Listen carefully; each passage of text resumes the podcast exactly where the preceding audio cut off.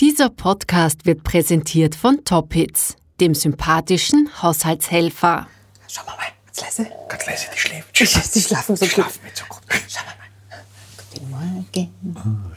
Ja, schaut schon ganz nett Ja, aus. das ist typisch mein Brot, das schlaft gern länger. So wie ich. Bei uns läuft es unter Anstellgut und das tue ich dann mit dem Glasl in den Kühlschrank und kann es ab dann verwenden. Dann muss ich es allerdings auch, das ist dann auch noch die Geschichte mit dem quasi Haustiercharakter, weil es will auch gefüttert werden, Ja, das ja, genau. Anstellgut. Äh, ja, ich möchte jetzt dazu sagen, ich krieg äh, diese Brotmasse nicht aus der Schüssel heraus. Schon, schon scheitere ich wieder. Kann ich bei dir gar nicht das. Brot auch kaufen? Ich handle nur mit Wissen. so, wir Ja. können jetzt theoretisch auch schon den Ofen aufdrehen, wenn wir wollen, wobei der hat dann eh noch mal ein bisschen auch eine Rast. Braucht eine man Zeit. immer am Ofen. Ja, Ja. Stolz. Genuss. Ja, da ist alles drin, Liebe.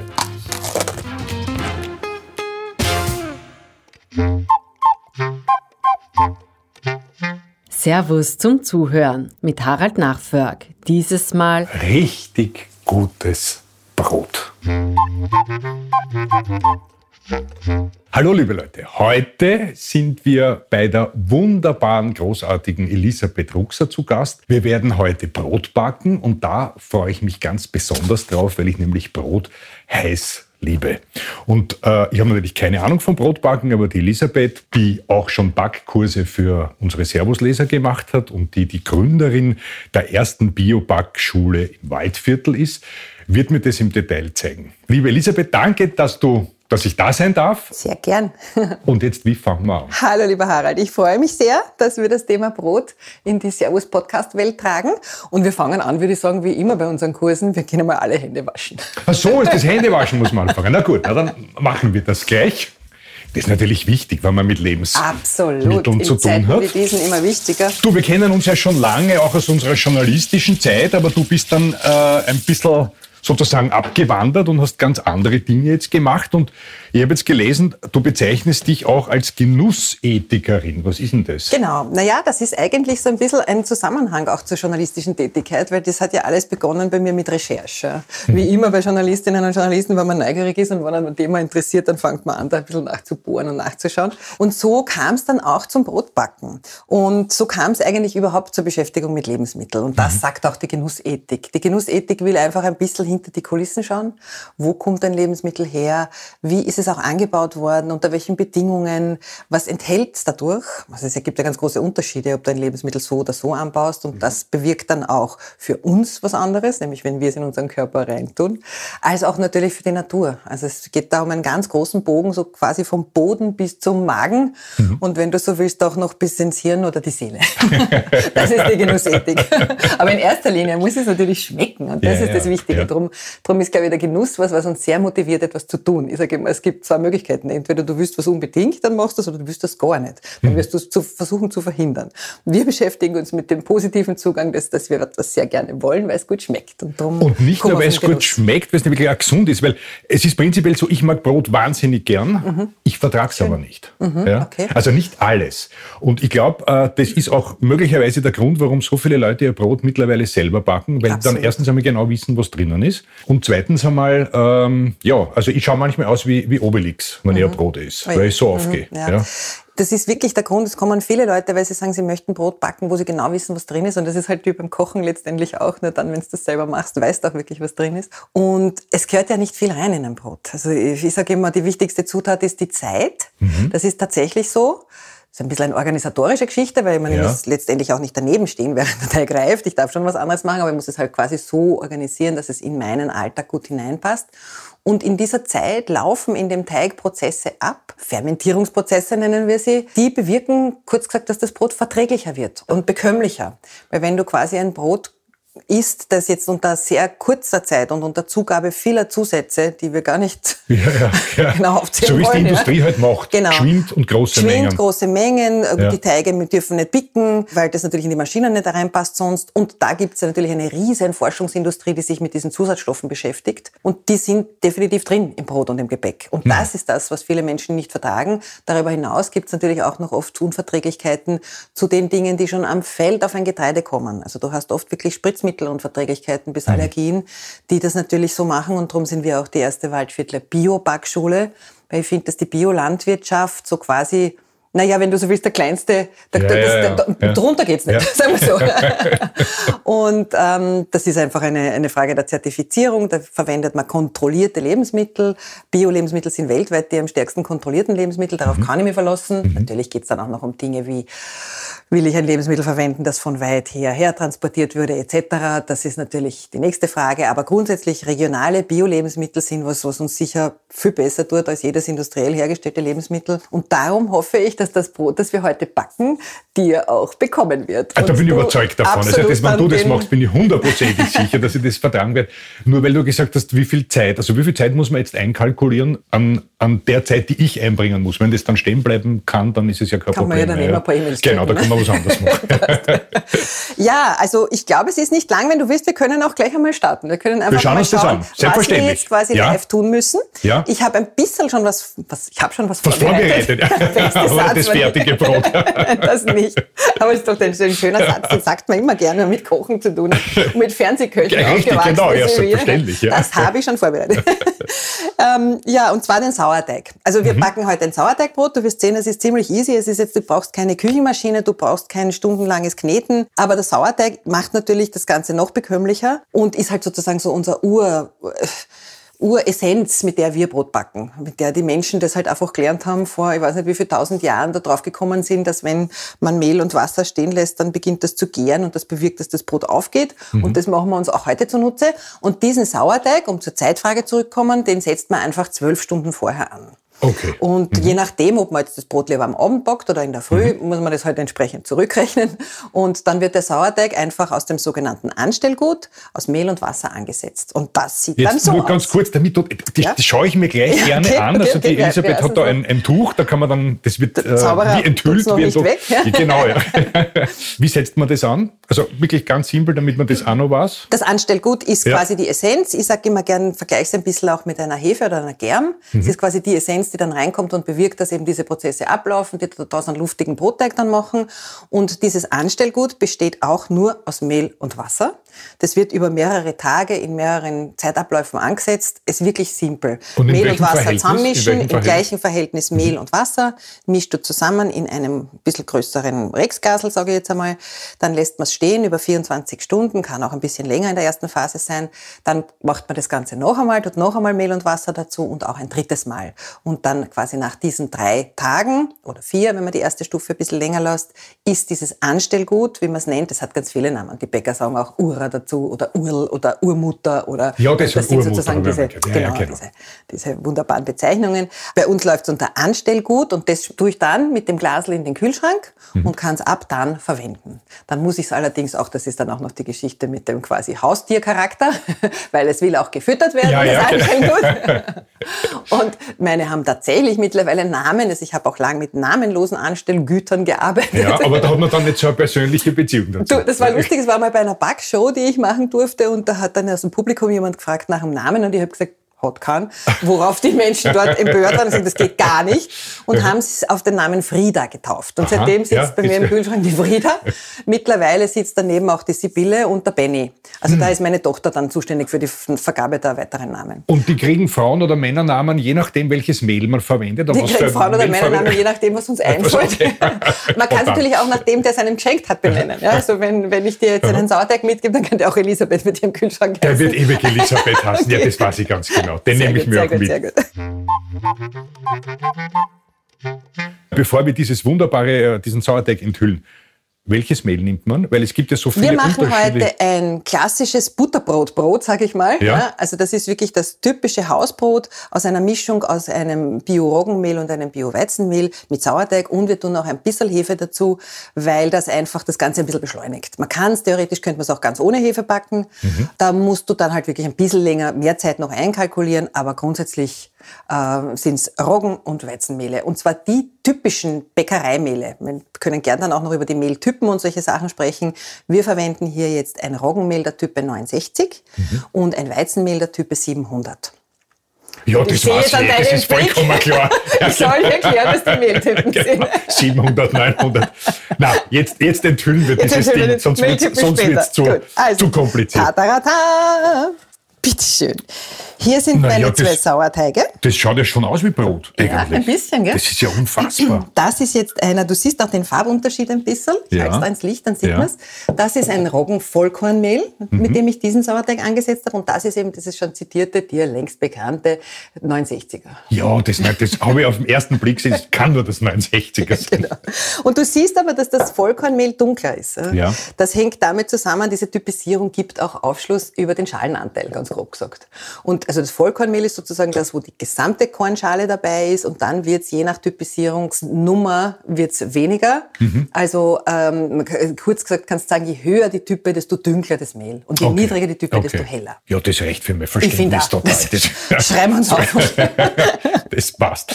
Wenn ich dieses Anstellgut selber nicht machen will, dann lasse ich mir uns schenken, oder? Das ist. Äh, Du kannst natürlich auch jederzeit zu einem Bäcker deines Vertrauens gehen, wo du weißt, der arbeitet ordentlich und anständig. Ja. Am besten halt einer, der Biobäcker ist und den bitten, dass er dir einen Sauerteig gibt. Ich glaube, das ist durchaus was, was Bäcker auch freut. Ja, Weil ja. dieses Führen des Sauerteigs ist auch ein Teil der, der wie soll ich sagen, das, wenn man das kann, ist das ja was Tolles. ja, ja, das glaube ich. Ja, Also ich glaube, das ist ja. schon auch durchaus Wertschätzung, wenn man also dann zum Bäcker geht und sagt, sag, kann ich bei dir eigentlich einen Sauerteig haben? Und mich hat ein gemeinsamer Kollege lustigerweise von uns, hat mich auch aus dem, den Bergwelten, hat mich angerufen und hat gesagt, er hat jetzt gerade ein Kilo Sauerteig oder einen halben Kilo Sauerteig vom Bäcker mitgenommen.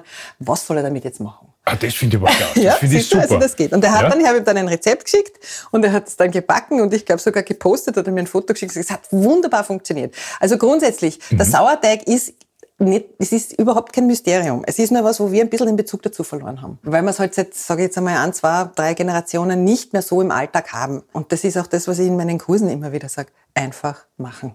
Mehr als das einmal nichts wird, kann, Kann nicht sein. passieren. Aber mit der Euphorie und mit dieser Leidenschaft, wie du mir das erzählst und deine Augen strahlen und äh, ich weiß, ich werde dabei bleiben. Ich werde ab sofort mache ich das Brot immer Sehr gut, selber. das ja, das wird schon mal kein Problem Na, sein. dann fangen wir mal mit dem ersten Brot an, oder? Gut, ja, machen wir das.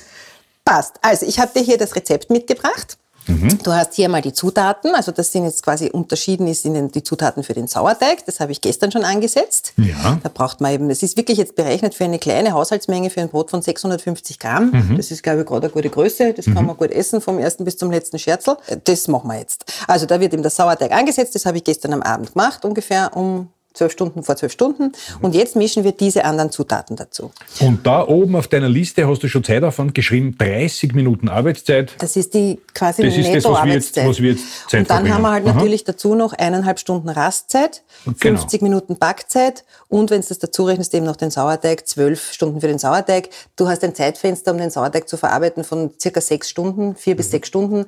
Also der Sauerteig kann zwölf bis 16, 18 Stunden rasten, wird allerdings während dieser Rastzeit immer intensiver, also immer säurer. Okay, so ja. ja. Und das merkt man natürlich dann ein bisschen auch am Brot. Aber das ist jetzt mal quasi die, die, die, die, die reine Arbeitszeit, wirst sehen, ist jetzt nicht wahnsinnig viel. Den Rest sollte man halt so planen, dass man irgendwo in der Nähe ist oder Ja. jemanden hat, Ja. der das dann Genau. aus dem Ofen nimmt. Ja, jemand, am besten jemanden hat, der es aus dem Ofen nimmt. Passt. Wir brauchen jetzt einmal als erstes zwei Schüsseln. Die haben wir hier.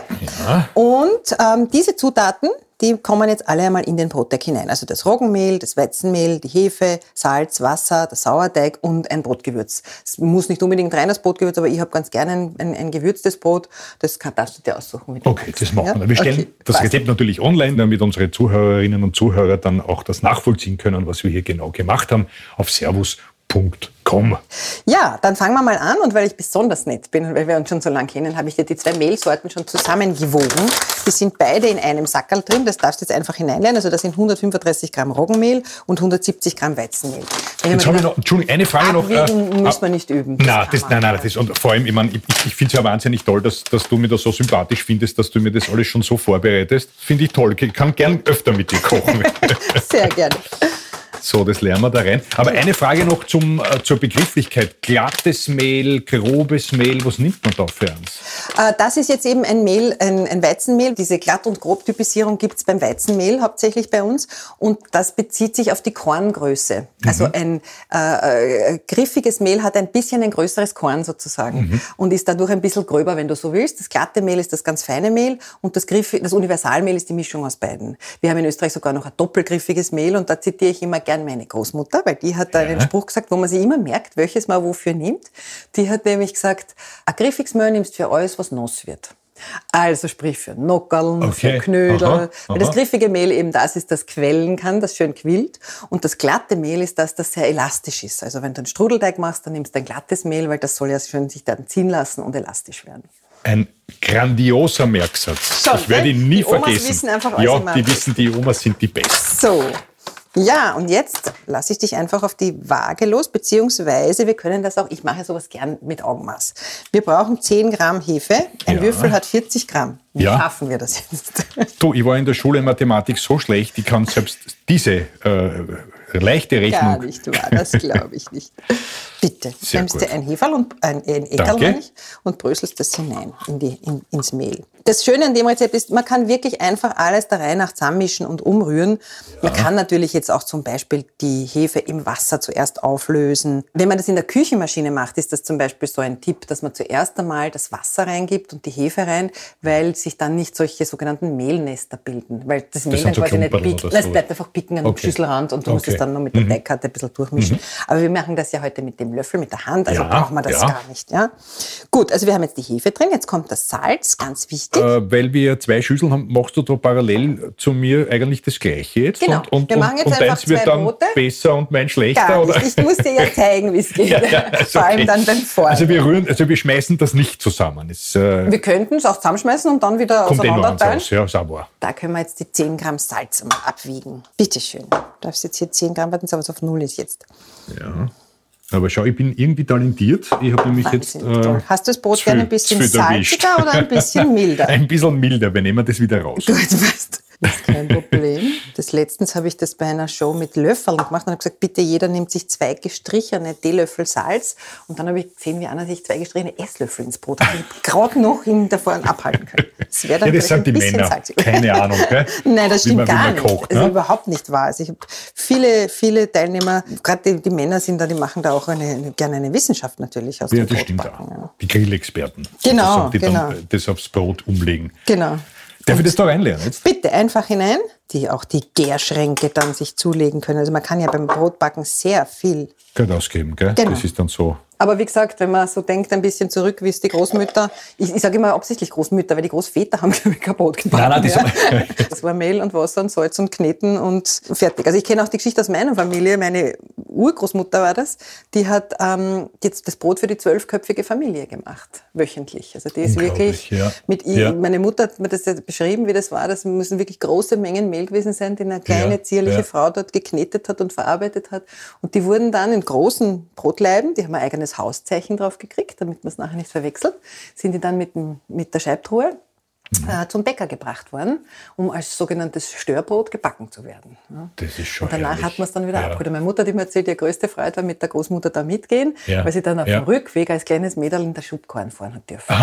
Das hat sich zugetragen im Seewinkel in Andau, wo meine Vorfahren mütterlicherseits herkommen. Bitte, Und also. meine Großmutter, die aus dem Waldviertel kommt, die hat auch noch beim äh, Brot mit der Messerspitze drei Kreuzzeichen gemacht. Mhm. Gibt's Und das war, Menschen, das das war ein Ritual, das mir als Kind auch immer unglaublich fasziniert hat. Ich glaube, das zeigt uns ein bisschen schon auch noch, welche Wertigkeit Brot hatte noch vor kurzer Ja, Zeit. ja. Und das zu vermitteln ist mir auch immer eine große Freude, weil ich glaube, wenn du das selber machst und den Arbeitseinsatz einmal spürst und, und, und oder auch die Technik eines des Semmelfaltens, wenn du mal siehst, wie schwierig das ist, ja, dass das nicht so zack, Mhm. Zack ja, geht. Bäckermeister sagen gern, tausend Stück musst du machen, dann kannst du das. Ja. Ne? Äh, dass die Wertschätzung für dieses Lebensmittel auch irgendwie wieder eine andere wird. Und auch für das Grundprodukt Mehl, weil ich glaube, das ist ganz entscheidend, dass wir das jetzt nicht mit irgendeinem Mehl machen, sondern dass man sich wirklich einmal vielleicht ein bisschen Gedanken macht. Wo kommt's her? her. Was ist da alles drin? Wir arbeiten also mit Mehlen aus dem Waldviertel hauptsächlich, nur mit regionalen Biomehlen oder Demetermehlen, entweder direkt vom Produzenten oder aus einer Mühle, wo ich mit der Müllerin immer schon sehr lang zusammenarbeite, die ganz tolle Mehle, die dort seit Generationen das Thema Vollkorn- und Bioproduktion sich auf die Fahnen geheftet und das ist natürlich großartig, wenn es das in fünf- 15 Kilometer ja, Entfernung hat. ja, sind auch ja, die Mehle, ja, mit denen wir ja. Mhm. heute arbeiten. Also die kommen alle von der Dickmühle. Genau. Und da ist das 69er, wie ich Genau. bereits so ertasten konnte. genau. Wie du bereits erschnuppert hast, wie du bei der Tür reingekommen bist. Okay, was brauchen wir noch? Wir haben jetzt drinnen die Hefe, wir haben das Salz, wir brauchen Wasser, Ja. 200 Gramm Wasser. Also eigentlich höchste Zeit, dass ich zu dir mal ins äh, Waldviertel rauskomme auch. Na, es gell? wäre mir eine große Freude. Weil wenn die Großmutter schon aus dem Waldviertel war, Na, und, äh, Wo genau? muss man war die Oma daheim? In äh, Weiten. Also das ist Melk Okay. am Fuße des Jauerling.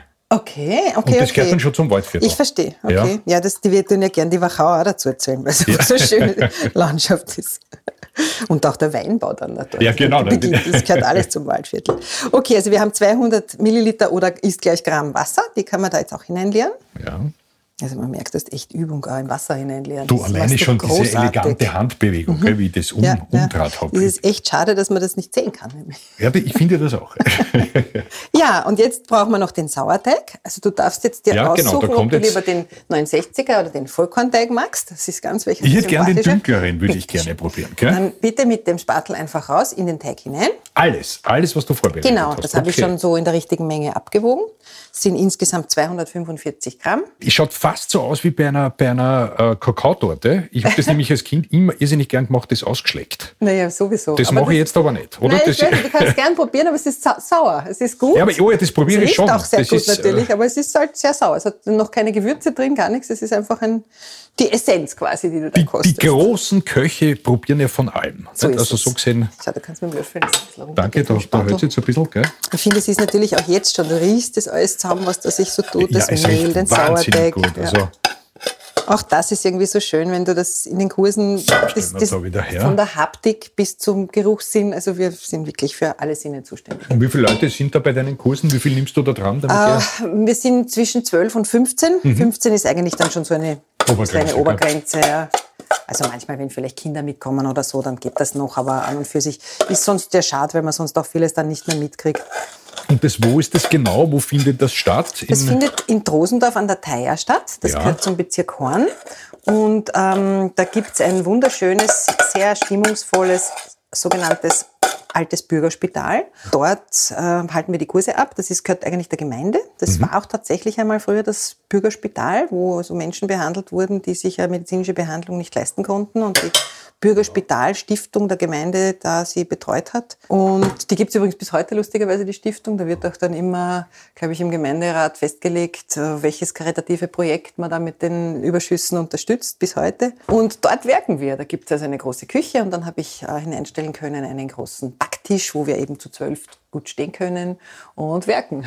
Ja, du hast ja dort in der Gegend viel bewirkt eigentlich, weil da gibt's ja auch das Filmfestival und ich glaube im Zusammenhang mit dem Filmfestival hast du ja noch ein Genussfestival veranstaltet. oder veranstaltest man, das macht immer so, noch, man macht so oder? allerlei Sachen. Ja. wenn man sich in einer Gegend dann zunehmend heimisch fühlt. Wir haben dort eben auch heute so Filme, ja, wir haben auf äh, Food- and Film-Geschichten gemacht. Richtig, Food and Film, genau, ja. Na, das, also und das muss man hat eben dort unbedingt. auch die Servus-Akademie ihr, ihr Zuhause gefunden und das war wirklich großartig. Wir haben dort in dem Bürgerspital natürlich Brot gebacken, aber wir haben auch Körbe geflochten, wir haben Naturapotheken äh, angesetzt, äh, uns mit Kräutern beschäftigt, Wirtshausküche gekocht. Also es ist großartig. Wir haben dort gefüllte Paprika für Ah, herrlich, eine herrlich. mittlere Wirtshausküche ge- gemacht und also wir- wirklich toll. Na, das ist eine tolle Geschichte und ich kann nur allen, die da uns jetzt zuhören, äh, wirklich empfehlen, da mal rauszuschauen nach Drosendorf und sich das anzuschauen. Ich glaube, man kann auch die Eindrücke der Servus-Akademie auf servus.com schon ein bisschen anschauen. Es sind richtige Freundschaften entstanden. Wir haben jetzt eine Facebook, eine WhatsApp-Gruppe Drosendorf, Ah. wo dann die Damen immer wieder posten, wo sie jetzt ihre geflochtenen Grenze aufgehängt haben. Letztens haben wir Tipps ausgetauscht zu einer bestimmten Pflanze, was man da macht, wenn die so braune äh, äh, Mhm. Pilzerkrankungen kriegt. Also das ist wirklich nett. Und, und, und schön. geht quer Ja. so bis München. Die eine Dame Bis kam aus München, München, okay, und ja. also quer durch Österreich.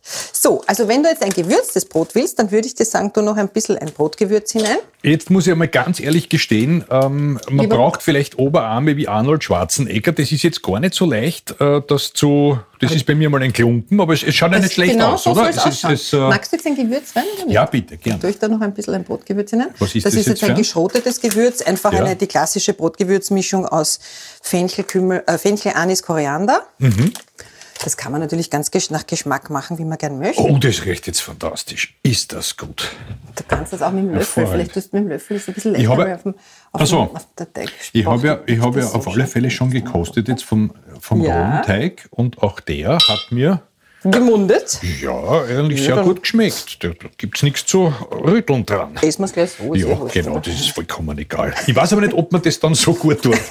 Das ganz, wobei, ich glaube schon. Wie gesagt, der Sauerteig hatte ja schon Zeit zu reifen. Also da kann nichts mehr Es passieren. kommt dann manchmal auch auf die Korn, äh, auf das Korn an. Also das ist wirklich so, wenn wir mit, gerade, wir haben ja auch Kurse, wo wir mit Urgetreidesorten arbeiten. Wirklich diesen alten, traditionellen Sachen von Roggen, Weizen. Es gibt ja auch alte Weizensorten, ein Purpurweizen, ein Goldblumenweizen. Das sind ganz tolle Weizensorten. Ich mag ja auch die Verdammung des Weizens. Das hat er, finde ich, ja auch nicht verdient, weil es ist eigentlich ein ziemlich cooles Getreide. Wir haben ihn nur ein bisschen inflationär vielleicht verwendet. Und das ist der Grund, warum man dann Allergien dagegen entwickelt? Oder? Ähm, Ja, wahrscheinlich ist der Grund Ja. einfach, was alles auf den Weizen draufkommt. Der wird ja mittlerweile in der Landwirtschaft so, so Mhm. Totgespritzt, äh, und mit allen möglichen Dingen behandelt und die vertrauen wir natürlich nicht. Ja, ja, Weizen. Mhm. als solchen kennt unser Körper seit ein paar tausend Jahren. Also eigentlich, und das war ja auch immer das quasi Feiertags, das schöne weiße Feiertagsmehl. Da wurde der Allerheiligenstritzel, der Osterstritzel, all diese Dinge damit gemacht. Oder Semmeln zum Beispiel. Also wir haben lustigerweise immer wieder auch Kursteilnehmer, die sich selber noch erinnern und sagen, ja, stimmt, Semmeln hat es früher nur am Samstag bei uns gegeben. Ja, also das ist schon auch was, wo wir halt einfach wie üblich Ja, das waren andere und Zeiten, ständig ja. und dauernd Ja. und wenn wir unsere Ernährung ein bisschen quasi wieder entschleunigen würden, wäre das, glaube nicht für uns schlecht. Also am. Freitag hat's, also bei der Oma hat es gegeben äh, Fisch oder Süßes. Ja, genau. Aber kein, kein Fleisch. Ja. Der Waldviertler Oma, klassische Wiener Küche sozusagen, oder? Ja, Weil absolut, Das ist. Diese, die, die kommt ja von diesen unendlich vielen Fasttagen, die es bei uns einmal gab früher, vorgeschrieben durch die Kirche. Und da durfte man eben kein Fleisch essen. Und da gab es dann natürlich, da ist diese typische Wiener Küche mit Suppe, Mhm. süß, also ge- kräftige Gemüsesuppe, eh, Kaffeeolsuppen, was auch immer. Und nachher eine Süßspeise entstanden. Genau. Der Stritzel, äh, der, der Strudel oder der, der Kaiserschmoren oder was auch immer. Und ich habe das als Kind auch oft gekriegt. Ich habe das sehr mögen. Ja, aber du bist ja viel jünger als ich. Jetzt, Das ist ja- Mein Mann hingegen sagt jetzt jedes Mal, das ist nicht wirklich ein Essen. so, du, du machst das ganz großartig, aber du musst ihn jetzt gar nicht so furchtbar äh, Ah, okay. äh, intensiv bearbeiten. Ja. Der macht nämlich von selber jetzt weiter, freundlicherweise. Also jetzt ist er mal fürs Erste fertig. Also wenn du ihn einfach zu einem schönen homogenen Teig vermischt hast. Wichtig ist nur, dass die Teig, also dass man keine Hefebröckel mehr sieht. Das ist das Einzige. Also das entspricht total meinem Naturell. Irgendwas anfangen scharf und dann aber macht sich's von selber oder es macht wer andere fertig. Das finde ich großartig. Dann lasse ich das jetzt stehen. Genau, also wenn du jetzt keine Hefebröckel mehr drin siehst, dann kannst du es einfach so stehen lassen und wir tun vielleicht noch ein Tücherl drüber. Aber Löffel nehme ich raus, weil sonst bleibt Genau. er im Brot stecken und das Genau, das Scha- ist, das wollen wir ist nicht. eher so das mit, was macht man da, Pfeilen einbacken? Habe ich Pfeilen, stimmt. Das war ja wieder eine andere Herausforderung. Schau, am besten ist, wenn du es mit So, einem anderen ja. Löffel runter tust. Du hilfst mir da jetzt, danke. Das ist nämlich das Handling dieses doch sehr klebrigen Teiges, ist, ist das, wo Ja, man das, vielleicht äh, ein bisschen Übung braucht. Hast So. du souverän mir geholfen. Jetzt deckt man einmal passt. zu. Ja. Zudecken, warum? Weil da fühlt er sich wohl. Ja, genau. Macht genau, ein Schläfchen. Ich sage ja auch immer gern, der Teig hat es gern warm, so wie ich. Und wenn ich mich wohlfühle, fühlen sich meine Teige auch. genau, jetzt äh, lassen wir ihn ein bisschen rasten, gar nicht so lang, so circa eine halbe Stunde bleibt er jetzt einmal stehen. Ja. Und ja, dann werden wir ihn formen. Dann kommt er in das sogenannte Simpel, dieses wunderhübsche Gärkörbchen. Da haben wir übrigens ganz, ganz tolle am, auf- bei Servus am Marktplatz. Das gibt's, da gibt's auch welche mit Ja. so eingestanzten Motiven, Die glaube ich, am Boden. wunderschön. Ja, ja, ja. Sehr, sehr nett, Ja. ja. Die gibt's also aus, auch aus zwei Materialien, entweder aus dem Pedigrohr oder eben so, so gepresst. Ich habe dir das auch mitgebracht. Das schaut dann so aus. Das Ja. ist eigentlich ein, ein Holz, eine Holzmasse, die gepresst wird. Die Variante gibt's eben auch noch. Und das ist halt das Klassische, das dann, und beide machen eben dieses typische Muster dann später auf dem Brot. Ich habe jetzt auch ein längliches und ein rundes Simpel genommen, weil ich mir gedacht habe, vielleicht wollen wir das beides sehen, wie das Brot geformt wird. Unbedingt. Sowohl so Unbedingt. Mhm. als auch so. Und ähm, ja, inzwischen können wir vielleicht einmal Kommt das dann in den Ofen? das kommt nicht in den Ofen. Nein, das Aha. ist nur für die Rastphase jetzt, dass das Brot quasi in einer Form rastet. Du kannst das aber auch einfach am Brettel rasten lassen, Okay. wenn es geformt ist. Oder du lässt es in der Schüssel. Es ist halt einfach das Nette mit dem schönen Muster. Und gerade wenn das am Boden dann noch ein Muster hat, hast du halt dann auch oben noch am Brot das Muster, Das weil du ist auch- stürzt das ja dann heraus und dann wird's gebacken. Aber man kann es auch, das können wir auch bei einem machen, wenn du magst, man kann auch was hinein, also ein, einschneiden, das Brot. Und dann reißt es quasi quasi gewollt dort auf, wo du es eingeschnitten hast und das schaut dann natürlich auch sehr nett Das aus. finde ich sehr schön. Wir werden das für die Augen auch noch machen. Genau, na, unbedingt, unbedingt. Das muss ja sein. So, wir Ja. können jetzt theoretisch auch schon den Ofen aufdrehen, wenn wir wollen, wobei der hat dann eh noch mal ein bisschen auch eine Rast, Braucht eine man Zeit. immer einen Ofen? Ja. Ja. Ja, ich weiß auch nicht. Vielleicht, man kann es auch nicht von der Sonne zu stellen. stellt man es irgendwo hin, was warm ist und das, das wird auch, Also dauert dann zwei Jahre. In den Urzeiten wurde es ja, war es ja, also ist jetzt gar nicht auch so abwegig, weil Brot ist ja so entstanden, dass man Gräser vermahlen hat, Mhm. mit Wasser vermischt und das auf einen heißen Stein als Fladen gebacken hat. Genau, also auch das geht können wir dann, ja. sich, kommt dann ein bisschen später an in unseren Breiten. Das geht jetzt nicht, jetzt ist schon Herbst. Genau. Rausnehmen, auflegen, losbacken. Die Backpapierbögen von Toppitz sind in der passenden Backblechgröße vorgeschnitten. Dank der bewährten Anti-Haftstruktur klebt nichts an und das fertige Gebäck gleitet leichter vom Backblech. So gelingen Brot, Kekse und Co. garantiert immer. Mehr Infos findet ihr auf toppitz.at. Kann man irgendwas falsch machen, wenn man, wenn man das das erste Mal Ich bin macht? ja nicht so gern fehlerorientiert, aber Man kann es nur richtig machen. Ja, es Nein, schmeckt dann ich- vielleicht ein bisschen anders, aber Also, ich meine, das, äh, wie soll ich sagen? Es, ich ich glaube, schmecken tun selbstgemachte Brote generell einfach wirklich gut, weil das, der Effekt, der immer eintritt, und ich mache das jetzt ja doch auch schon ein paar Jahre lang, man ist wahnsinnig stolz, wenn man dieses Brot aus dem Ofen nimmt. Und ich kann es auch nicht erklären. Es ist wirklich ein Ja. größerer Stolz bei, als bei jedem Kuchen oder bei jeder anderen Speise. Es ist einfach wirklich ein Wow. Es muss wahrscheinlich damit zusammenhängen, dass das so ein elementares Lebensmittel ist oder dass man das halt einfach wieder jetzt uns ein bisschen erst zurückholen in unsere Küchen. Äh, weiß nicht genau, aber jedenfalls es erfüllt dich sehr mit Stolz und deswegen, das ist auch so eine wichtige geschmackliche ich bin Zutat. jetzt schon Stolz. total stolz. Ja. Es schmeckt hervorragend. Selbst wenn das misslingt, werde ich es äh, bis zum letzten Krümel aufessen. Ja. Ja, wobei, ich meine, du hast gesehen, wir haben jetzt einfach Dinge zusammengemischt. Es kann fast nicht viel schiefgehen. Ich glaube, beim Brot ist diese große bisschen Hemmschwelle einfach das sich trauen, es einfach mal machen. Also ich kann mich erinnern, wie wir das erste Sauerteigbrot wirklich im Waldviertel in unserem Haus im Holzofen gebacken haben. Das war wunderschön, weil da hat natürlich mein, mein Mann, der ja gern auch in der Küche immer mit dabei ist. Also es ist natürlich super, wenn man das gemeinsam macht. Und der ist Künstler und der hat das halt auch vom, was die Einschneid, das ist Einschneiden, was wir dann auch machen werden, hat das halt wirklich ganz wunderbar gemacht. Das war echt extrem schön, das Brot. Es war also nicht das Brot, muss ich auch sagen, das wir am allerschnellsten zusammengegessen haben. Naja, wenn es dein Mann, der ist ja, macht ja Skulpturen. Ja. und wenn, wenn das Brot so skulptural ausschaut, dann hebt man es auf wahrscheinlich. Nein, ich glaube, es hat einfach nicht so gut geschmeckt. Also, okay. es war gut und es war, aber natürlich ist das quasi was, wo man dann auch noch sich verbessern kann oder wo man üben kann. Ich, ich sage immer, ich glaube, man muss das Brot finden, das zu einem passt. Aus verschiedenen Gründen. Erstens natürlich, weil es da schmeckt. Und zweitens, weil es auch in den Alltag passt, in den Berufsalltag, in den Familienalltag, dass man das halt einfach so organisieren kann, dass ich es gut daheim umsetzen kann. Und dann steht dem eigentlich nichts im Weg, außer dass man sich vielleicht denkt, oh, das klingt zu kompliziert.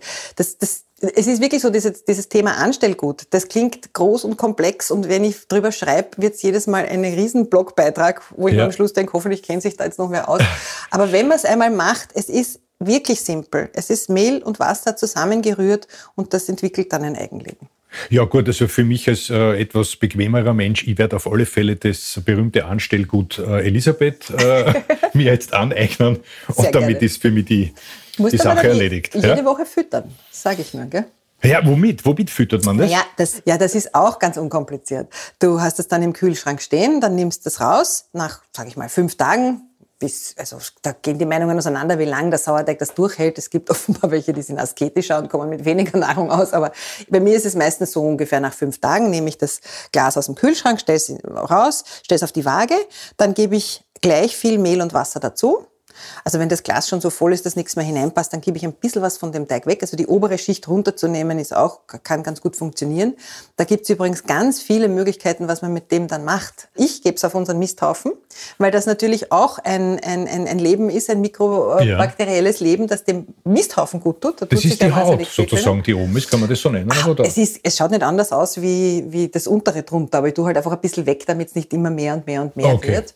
Und manchmal zeigt sich oben halt auch schon so ein bisschen Wasser, wenn der Sauerteig sehr hungrig ist, das nehme ich dann auch weg. Mhm. Aber ich wollte nur sagen, dass man damit auch wirklich ganz viele andere Sachen machen kann, bis hin zu äh, verdünnt ins Gesicht oder auf die Rosen sprühen oder wohin auch immer. Also naja, da ist, ist ja auch Germ drinnen und Germ ist ja fürs Gesicht auch gut. Genau, und ja. natürlich sind es die wilden natürlichen Hefen aus der Luft. Also ja. das ist jetzt keine ja. Reinzuchthefe drinnen, sondern das, was sich der Sauerteig eben aus der Luft holt. Wir machen uns ja mit dem Sauerteig wirklich so einen ganz natürlichen Abbauprozess zunutze.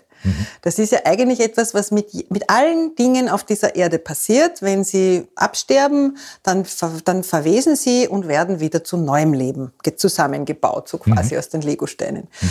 Und der Sauerteig oder auch das Weinvergären oder auch das Bierbrauen oder das Sauereinlegen macht sich eben diese natürlichen Abbauprozesse zunutze. Und wir stoppen sie halt dann an einem gewissen Punkt. Ja? Mhm. Also quasi jeder Apfel, den du hinlegst und der beginnt zu gären, macht dasselbe. Und das nützt man halt in verschiedenen, haben halt verschiedene Techniken entwickelt. Da, da wird dann eben der Sauerteig draus. Aber wir waren beim, beim Füttern. Ich nehme das Glas, stelle es auf die Waage, tue ihm so ein bisschen was weg, dann kommt gleich viel Mehl und lauwarmes Wasser dazu. Ich nehme immer 50 Gramm, 50 Gramm Roggenmehl oder Roggenvollkornmehl oder auch ein sogenanntes Waldstaudekornmehl. Das ist eine dieser alten Getreidesorten, ein Roggenverwandter und gleich viel Wasser, 50-50, mischt das durch. Dann stelle ich es äh, in die Küche oder auf den Tisch, wo auch immer Platz ist und ähm, warte, bis es quasi ein bisschen anspringt, also bis man merkt, es steigt dann ein bisschen auf, der Teig. Also das geht einfach, so schnell? Naja, es geht jetzt nicht innerhalb von Minuten, aber von Stunden. Okay. Ja? Mhm. Du siehst dann einfach, da tut sich jetzt was. Mhm. Und wenn ich das Gefühl habe, es steigt jetzt auf und er tut was, dann nehme ich ihn und stelle ihn wieder in den Kühlschrank, dann kann er wieder ein bisschen schlafen. Das, das dauert echt drei Minuten. Ja. Und dann teilst du es zum Beispiel auf und gibst wieder eine Hälfte weiter genau, oder so. Das war ja. Ja, also ja. man kann, wie gesagt, mir ist gut. also wie gesagt, du kannst, äh, du kannst es wirklich für andere Dinge verwenden. Der Misthaufen freut sich extrem drüber. Äh, man kann da sicher auch viele andere Varianten finden. Man mhm. kann es herschenken. Du nimmst es mit als kleines Geschenk. Ich habe jetzt gerade eine Freundin von mir, die das Brotbacken entdeckt hat, hat gesagt, sie hat jetzt ihrer Mutter geschenkt, hat mitgebracht. Also da kann man natürlich auch Freude und Ich finde es ganz toll, dass man mittlerweile Lebensmittel schenkt, selber gemachte. Ob mhm. das jetzt Marmeladen sind oder Brote oder so. Ich finde das wahnsinnig schön. Na, und das ist wirklich auch das immer wieder beim Thema Wertschätzung. Nicht? Ja bei, der, bei, der, bei, der, bei dem ethischen Ansatz, ja, dass, ja. dass ein Lebensmittel etwas wirklich Wertvolles ist. No, na, weil was braucht man denn außer Lebensmittel wirklich? Also was anderes brauchen wir außer Lebensmittel, um zu überleben? Nix. Aber es sollten halt Lebensmittel sein, die diesen Namen verdienen, sagen wir es mal so, die wirklich auch lebendig sind. Und da sind wir natürlich wieder bei den bei den Biomehlen, bei den Bioprodukten, bei der Anbauart. Also ich bin auch wirklich oft bei den Produzentinnen und Produzenten auf Besuch und rede mit denen und ich, das, das Schönste, eines der schönsten Dinge ist, mit jemandem dann die Felder anschauen zu fahren. Also wenn die wirklich so im Frühsommer beginnen dann schon hoch zu wachsen und du siehst dann, du fährst dann vorbei an einem Einkornfeld zum Beispiel. Das ist wirklich unglaublich zauberhaft. Das ist ein ganz filigranes, schönes Getreide, mhm. das sich da im Wind wiegt. Wenn es dann beginnt reif zu werden, werden die Körner fast ein bisschen durchsichtig. Also das ist unglaublich toll. Und das, man sieht dann auch diese Vielfalt. Das ist ja, so fürs Auge ja, so schön, ja. weil wir ja doch quasi ein sehr stereotypes Getreidebild gewohnt sind. Und wenn du dann plötzlich eben siehst, ah, das ist eine Waldstaude, die wird zwei Meter hoch. Also das ist ein Riesending und das. Man beschäftigt sich wieder mit den Dingen. Man beschäftigt sich und hin. das tut einem einfach auch irgendwie gut. Ich finde, das ist dieses ganze Thema Brotbacken ist einfach was, was dich wirklich erdet. Man kann es nicht anders formulieren und das tut uns allen, glaube ich, gut. Das tut uns sehr gut, ja.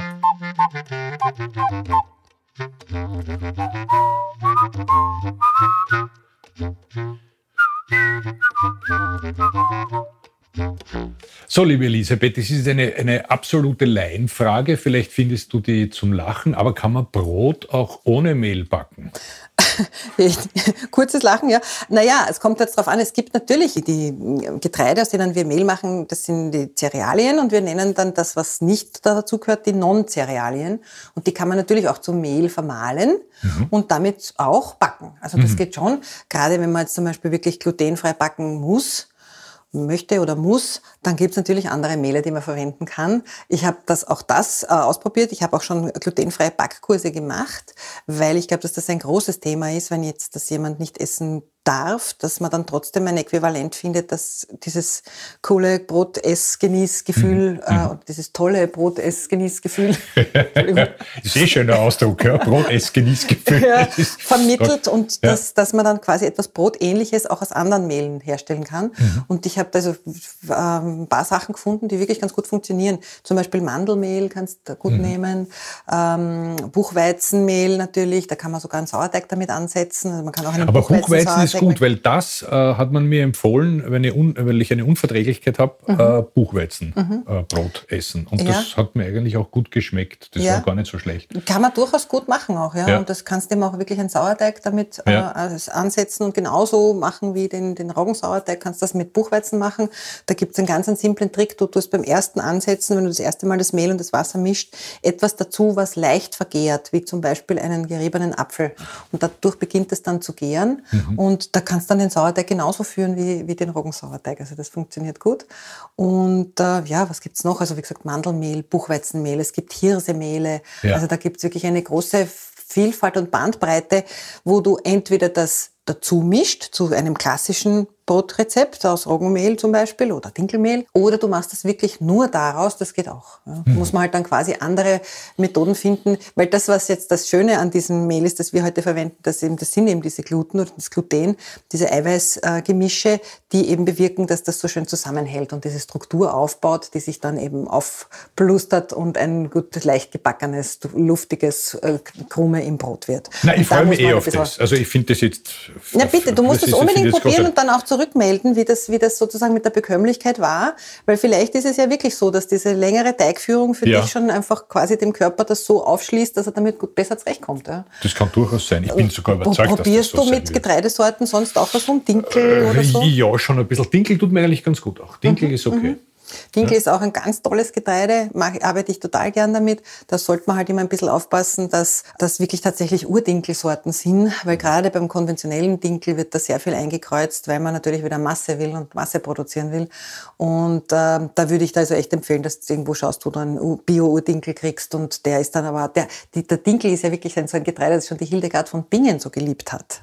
Äh, der hat ja seine Renaissance auch gleichzeitig in den 1980ern so ungefähr begonnen, als man diese alte Heilkunde wieder entdeckt ja, hat. Ja. Und die Hildegard von Bingen, die sagt ja so nette Dinge über den Dinkel. Die sagt, er macht uns froh zum Beispiel. Und das finde ich sehr nett. Man soll okay. froh sein, so ist es. Du, eine, Frage, eine letzte Frage noch, vielleicht, ja? weil auch Semmeln esse ich natürlich wahnsinnig gern. Und ich das auch. ist aber so ein, ähm, eine Weißmehl.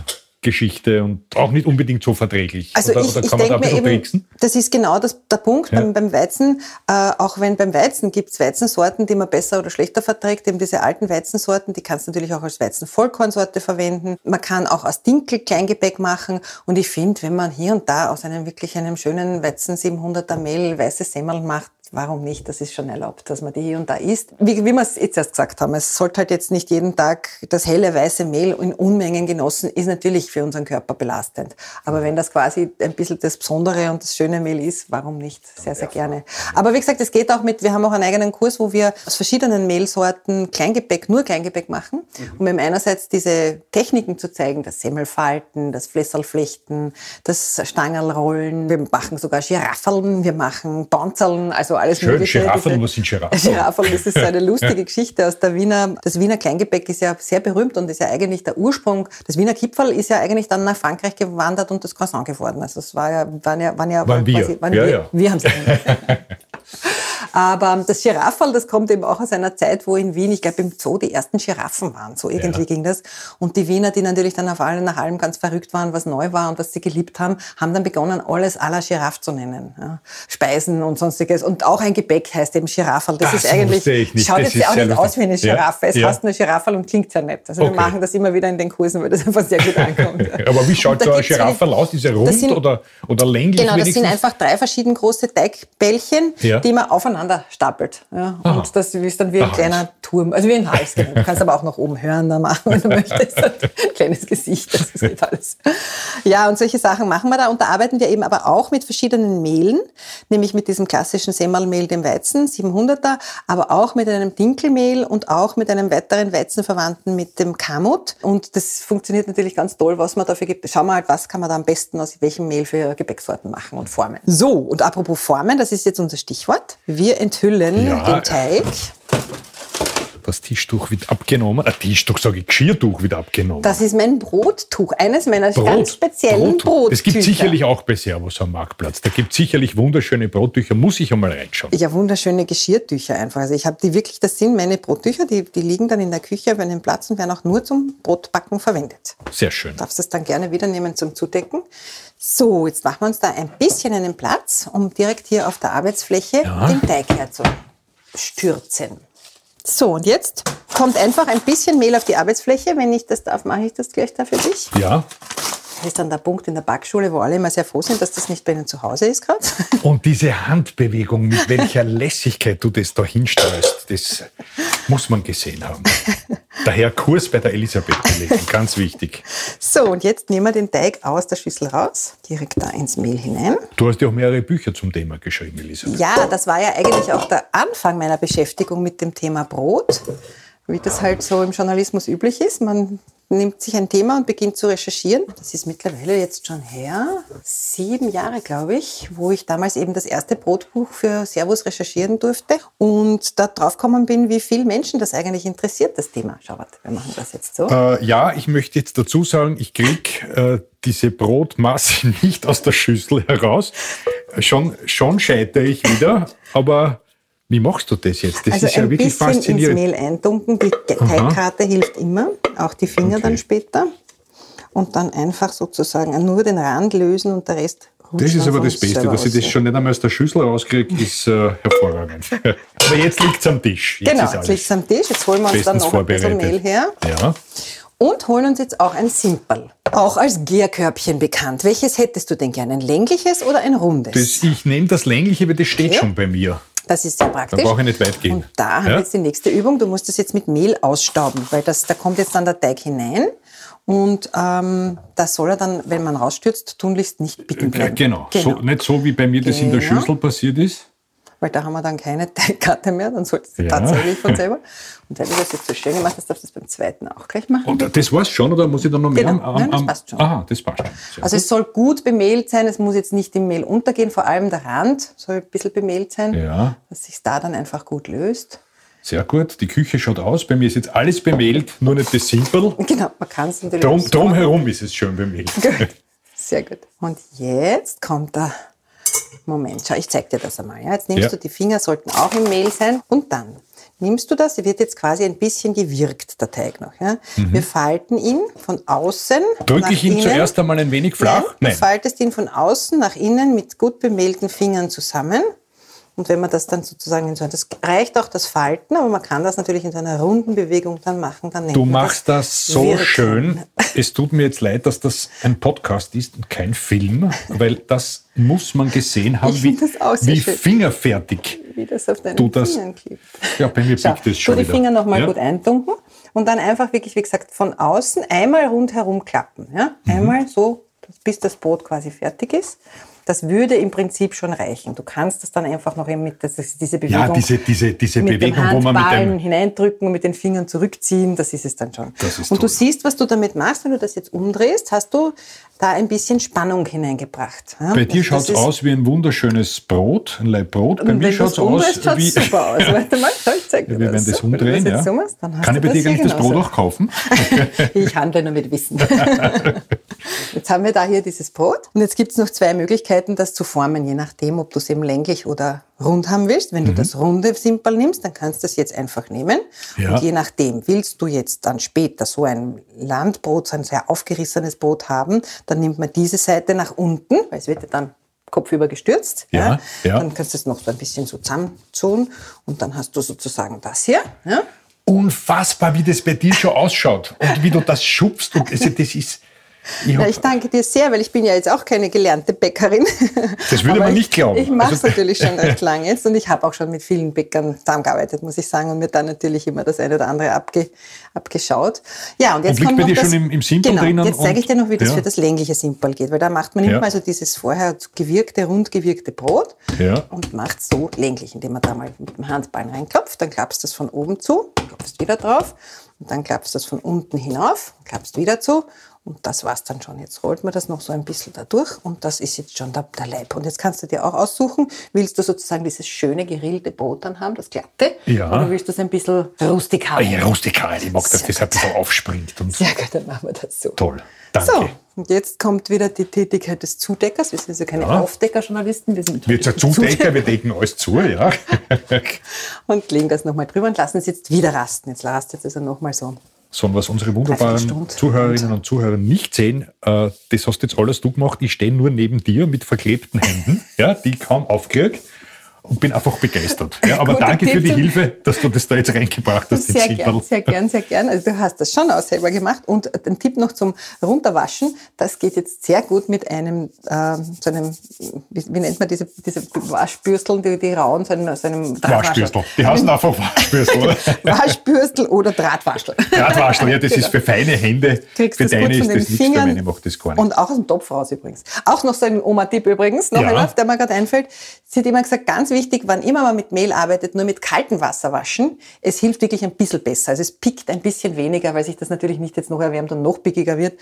Aber in Wahrheit, Na, man hat ja früher hat man ja auch damit Dinge zusammengepickt. Ne? Das war ja Ersatz für Kleister, Ja. Tapetenkleister. schon. Also Tapetenkleister weiß ich jetzt nicht, aber man hat schon, man dass man konnte mit damit. dem übergebliebenen Brot hat man halt so Dinge gemacht wie Feuerflecken. ne? Da wurde also aus dem Brotteig Die dann direkt herrlich. Ja, ja, auf der Ofenplatte, auf der heißen, wurde dann halt das quasi noch gebacken, so als Fladen für die Kinder mit Schmalz drauf und das ist herrlich. hervorragend, Also wir machen das manchmal absichtlich, auch wenn nicht Brotverteig überbleibt.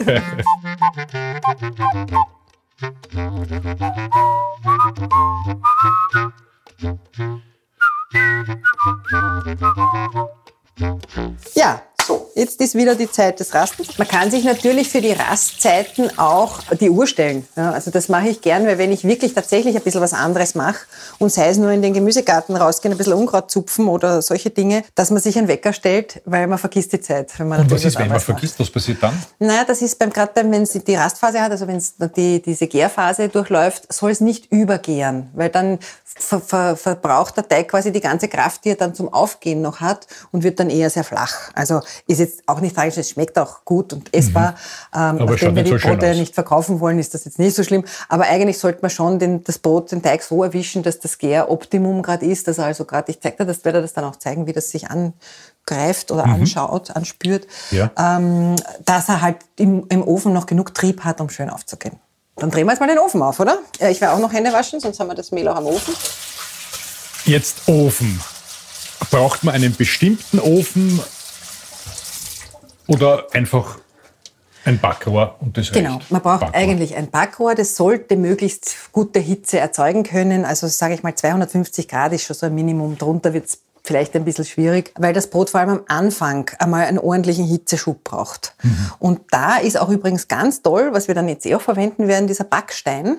Ja, Weil ein ist das? Backstein, den heizt man mit auf mit dem Ofen, ist ganz wichtig, der kommt gleich Ja. am Anfang rein, wird mit aufgeheizt und der speichert die Hitze sehr gut Mhm. und der gibt dann eben diese wichtige von unten Hitze für die ersten Minuten ab, wo das Brot dann einfach sich schön in die Höhe hebt. Das ist übrigens auch, man kann auch auf dem Blech ganz normal Brot backen, da muss man aber das Blech am besten mit aufheizen, unbedingt, Ja. weil wenn das kalt ist unten, Mhm. dann ähm, reißt das Brot rundherum auf, dann hebt sich einmal nur der Deckel sozusagen, Ah, weil das okay, ja, unten ja. zu kalt ist. Ja. Es braucht auch die Hitze von unten und äh, das geht am besten, man kann es dann auch auf zum Beispiel auf ein Backpapier rausstürzen und dann Mhm. das Backpapier aufs heiße Blech direkt draufziehen. Also das nimmt man dann, heizt man mit auf, nimmst mit dem Ofenhandschuh raus oder mit dem Topflappen, ziehst das drauf, das Brot und gleich wieder hinein. Also zwei Varianten. Entweder am Backblech mit Backpapier Geht auch direkt auf dem ja, Backblech. oder am Gitter und dann kommt unten der Stein zum Genau, Einsatz. auf den Rost den Stein legen und den Stein mit aufheizen und da dann direkt das Brot draufstürzen. Auch da kann man es mit einem Backpapier. Stein. Auf- darum direkt auf den, Backstein. Genau, Okay, direkt auf den Stein klar. stürzen. Man kann es auch, auch da mit dem Backpapier draufziehen auf den Stein, wenn das halt irgendwie einfacher Gibt es geht. auch bei Servus am Marktplatz übrigens diesen Backstein, das weiß ich, aber ich wusste noch nicht, wie man den genau handhabt. Ja, das nein, den muss ich sagen, das erklärt. äh, sage ich auch in den Kursen immer Ja. wieder, so ein Backstein, wenn man wirklich Brot backen will, regelmäßig, ist wirklich eine gute Investition, Ja. weil er einfach äh, ein schönes Backergebnis bringt und es macht Spaß. So, jetzt drehen wir da mal auf. Man kann diesen Backstein im Winter wahrscheinlich dann auch ins Bett geben, ins kalte Genau. und warme Fiers, weil das hat man ja früher auch so gemacht. Mit Ziegeln allerdings. So, jetzt drehen wir einmal den Ofen auf. Ja. Das ist schon wichtig. Das ist so ein wichtiger Punkt beim Backen. Gute Hitze und wenn man das Brot einschießt, sagen die Bäcker ja. ja. Mhm. Weil die kommen ja dann mit diesen großen langen Backschüsseln, ja. mit diesen, ja. wie man es auch vom Pizzabäcker kennt, und schupfen das Brot schießen das sozusagen hinein. Und das wird auch bei uns in der Backschule. Wir haben einen großen Pizzaofen, wo wir backen drinnen. Das ist ein gutes Äquivalent, weil ich denke, äh, es hat jetzt nicht jeder, es gibt zum Beispiel ganz tolle Öfen, die mit äh, Dampf auch arbeiten. Wir brauchen dann auch ein bisschen Wasser. Das kann ich dir dann auch zeigen, ja. wie man das händisch quasi simulieren kann, mhm. die top elektronische Beschwadung. das ist einfach ein gutes Äquivalent, weil der Pizzaofen hat eine ruhige Hitze. Man sagt immer, die ruhige Hitze ist zum Brotbacken sehr gut. Es geht auch mit Heißluft, also es muss nicht mhm. unbedingt nur Ober-Unterhitze sein, aber Ober-Unterhitze ist fürs Brot Brot sehr ideal. gut. Mhm. Und das macht der Pizzaofen eben gut. Und da haben wir aber dann doch genug Backfläche, um für 15 Teilnehmer Brote zu backen, weil das ist ja dann doch eine Menge. Das ist viel, ja, Und jeder ja, möchte mit seinem ja. Brot nach Hause gehen. Das ist ganz wichtig, dass das auch da nichts verwechselt wird. Und, äh, da ringt man den Namen ein. Aber eine Frage genau. jetzt noch zum Ofen. Ähm, also da darf man jetzt nicht ungeduldig sein. Da muss man jetzt wirklich warten, bis, äh, bis das sehr, sehr heiß wird. Genau. Weil sonst äh, ruiniert man das Brot.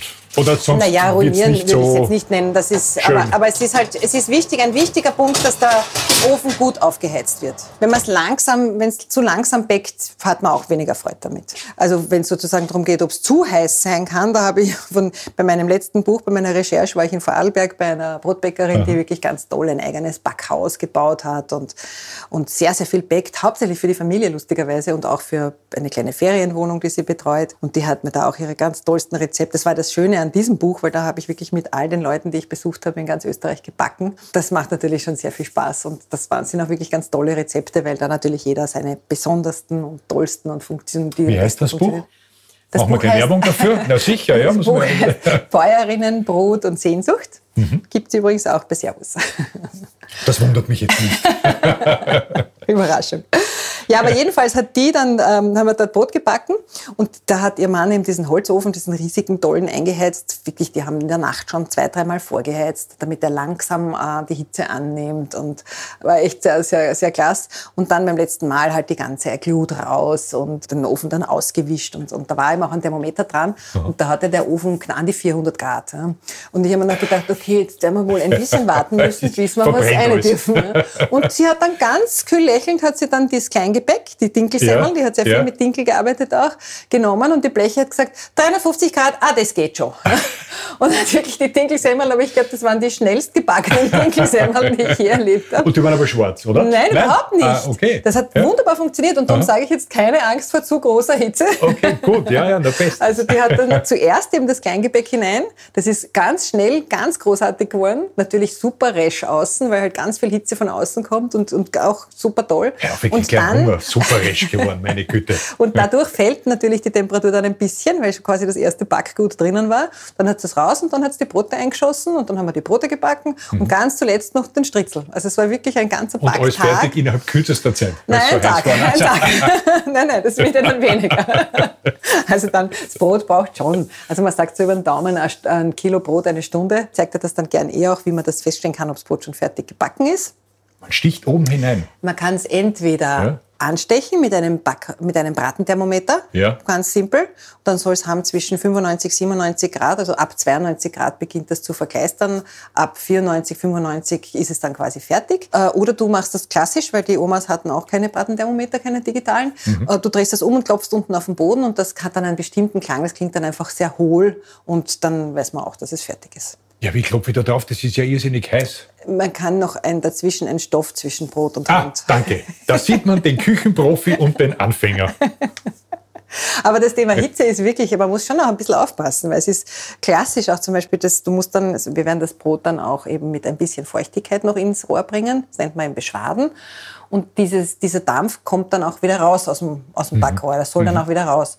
Und äh, also auch mir passiert es dann manchmal nur, dass ich wirklich hingehe und eine schaue, während ich das mache. Und das ist nicht zu empfehlen, weil da kommt geil. echt wirklich das sehr heiße Dampf raus. Soll für die Haut aber sehr gut ja, sein. Ja, das ist super. Ab zwei, drei Tage später kann man wieder unter Leute gehen. Also es ist, sind die roten Stellen leicht abgeklungen.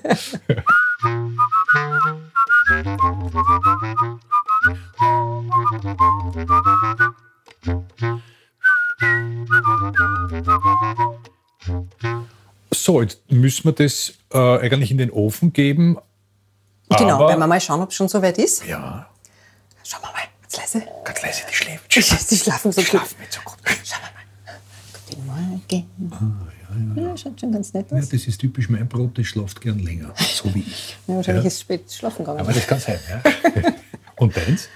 Ah, ist aber auch noch nicht ganz wahr. Ist auch noch nicht so richtig. Ein bisschen lassen wir es noch. Also es ist, du siehst das an dem, wenn aber du da reindrückst in den Teig ja. ähm, und der quasi wieder fast ganz zurückspringt, ist es schon richtig äh, optimal. Du siehst das auch am Mehl, dass sich das jetzt schon ein bisschen verändert hat, dass das so Risse und Sprünge Schaut kriegt. Schaut total ja. toll aus. Also ich würde sagen, ja. ein paar Minuten geben wir ihm noch. Lassen wir es langsam aufmachen, oder? Nach das der Druck, doch gern, Druckprobe, ja, genau. selbstverständlich. Das ist ja bei uns nicht anders. Genau, Gott sei Dank. In der Zwischenzeit noch eine Frage zum Mehl. Man kann das Mehl natürlich auch selber in einer Mühle machen. Oder? Ja klar, es gibt viele Leute, die zu Hause Mühlen haben und ich glaube, das ist letztendlich so quasi der ultimative Weg, wenn du wissen willst, dass dein Mehl keine Zusatzstoffe enthält, indem du dir Korn, ein gutes Biokorn kaufst und das selbst vermahlst, oben rein tust, unten kommt das Mehl raus. Es gibt wirklich tolle Mühlen ja auch mittlerweile schon, die sehr fein vermahlen, weil das ist natürlich, je feiner das Mehl vermahlen ist, desto besser sind die Backeigenschaften. Und wir arbeiten auch mit verschiedenen äh, Mehlen aus verschiedenen Mahlverfahren. Das eine ist eben eine Stiftmühle, wo das Mehl äh, ganz besonders vermahlen wird, nämlich so, nur ganz kurz, äh, dass der Getreidekeimling dabei bleiben kann und mitvermahlen wird, weil der ist quasi das Heikle am Vermahlen.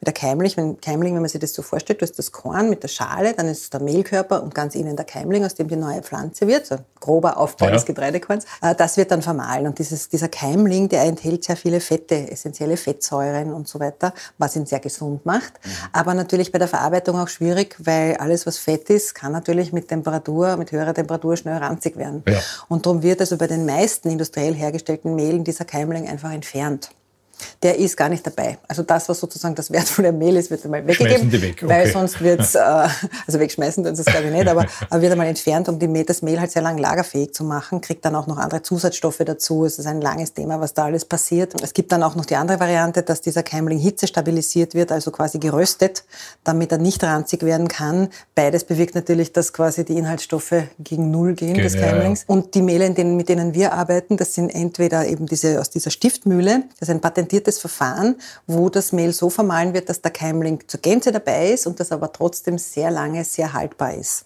Das andere sind sogenannte, die heißt Zentrofan vermahlene, also Zentrofanmühle. Da wird das Korn an einem Steinring entlang mittels Luft so lange geblasen, bis es quasi nicht mehr da ist, also bis ah, es okay. abgeschliffen ja, hat. Ja. Und allein durch diese Luft ist das halt immer sehr kühl und sehr fein und wird aber ein sehr feines Mehl, auch mit ganz tollen Backeigenschaften. Also das sind Vollkornmehle, die wirklich tolle Backeigenschaften haben, weil sie halt so speziell vermahlen sind. Und das kann man natürlich auch im Privatbereich machen. Also mittlerweile. Aber da wird es dann schon ein Aufwand. Also selber malen ist dann schon. Es gibt, mühsam, ich habe Kursteilnehmer, die schwören drauf, die sagen nur selbstvermahlene Mehle. Andere wieder gehen und suchen sich eine tolle Mühle in ihrer Gegend, einen tollen Bioproduzenten, der selber vermahlt. Also es ist beides absolut gut und zulässig. Beim selber vermahlen würde ich nur empfehlen, dass man das Mehl tatsächlich ein bisschen rasten lässt. Also dass man es nicht rein, das Körn rein und sofort das frisch vermahlene Mehl verwendet, weil das Mehl dadurch, äh, wenn es ein bisschen rasten kann, da gehen die Meinungen auseinander, wie, wie viel ein bisschen Rasten ist. Also letztens habe ich mit einem Bäckermeister einen Kurs gemacht, der hat gesagt, mindestens vier Wochen. Aber ich glaube auch schon zwei Wochen oder eine Woche sind gut, weil das Mehl sich dadurch schlicht und einfach entspannen kann. Der Mahlvorgang ist für das Korn Stress. Mhm. Es wird bei hoher Geschwindigkeit ziemlich in kleine mhm. Einzelteile zerlegt. Und damit sich es wieder ein bisschen entspannt und äh, das nimmt auch dann mehr Wasser auf. Also ein, ein, Mehl, das gestanden ist eine Zeit lang, nimmt mehr Wasser auf. Und ein frisch vermahlenes Mehl weniger Wasser. Also insofern ein guter Tipp, vielleicht das mal ausprobieren, ob das Mehl, das man dann verwendet, sich anders verhält und das ein bisschen stehen lassen einfach mal. Rasten, Zauberwort. Genau. Betrifft ja auch uns die Menschen. Wichtigste, ja, die wichtigste Zutat, Zeit. Zeit. Zeit und wir sollten auch wir sollten Du rasten. hast sehr recht. Wenn das Brot dann fertig ist, werden wir ein bisschen niederlegen vielleicht. Ja, wir, wir, schauen dann, wenn du aufwachst, ob du reif für den Ofen bist. so, ich glaube, jetzt können wir langsam dran denken. Ja. Da haben wir lang genug getratscht und es aufwachen lassen in Ruhe. Also du siehst jetzt auch ja, schon, schon dass sich da was mhm. getan hat, dass es ein bisschen aufgegangen ist. Sehr und wir werden das jetzt auf das Backpapier stürzen und dann mit dem Backpapier auf den heißen Stein bzw. auf das Blech ziehen. Das gelingt uns hoffentlich ohne gröbere Brandblasen. Ich würde sagen, ich assistiere dir genau. und den gefährlichen Umgang mit dem Ofen überlasse ich dir. Ja? Natürlich. Das ist ja bekannt. Ist das bekannt? Dass, dass die Männer das gerne den Frauen überlassen, die gefährlichen Tätigkeiten.